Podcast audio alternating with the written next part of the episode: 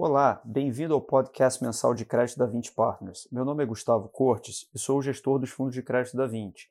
Hoje eu irei falar a respeito da performance no mês de abril do nosso fundo 20 Crédito Estruturado Selection Advisory, também conhecido como VCE, além de comentar um pouco mais sobre a nossa estratégia de atuação nos próximos meses.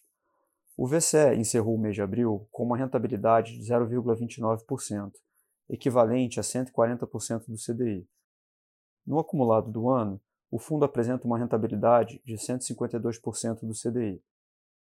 Atualmente, cerca de um terço do fundo está alocado no FDIC Cadeia de Fornecedores, que é o veículo de investimentos da nossa plataforma eletrônica dedicado à operação de desconto de recebíveis performados e confirmados junto a grandes empresas e de baixo risco de crédito.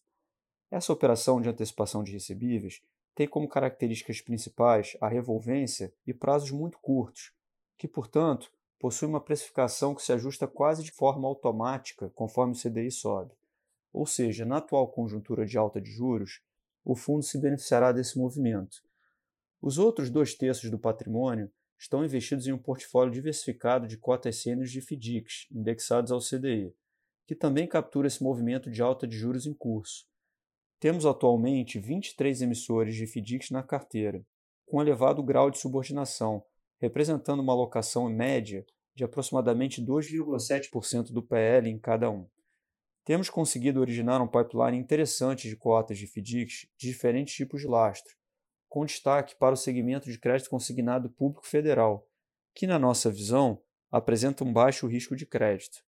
Temos investido nas cotas sêniores desses FDICs com taxas de retorno variando entre CDI mais 3 e CDI mais 6. Além de uma boa remuneração, esses ativos também contribuem para manter a volatilidade do fundo muito baixa.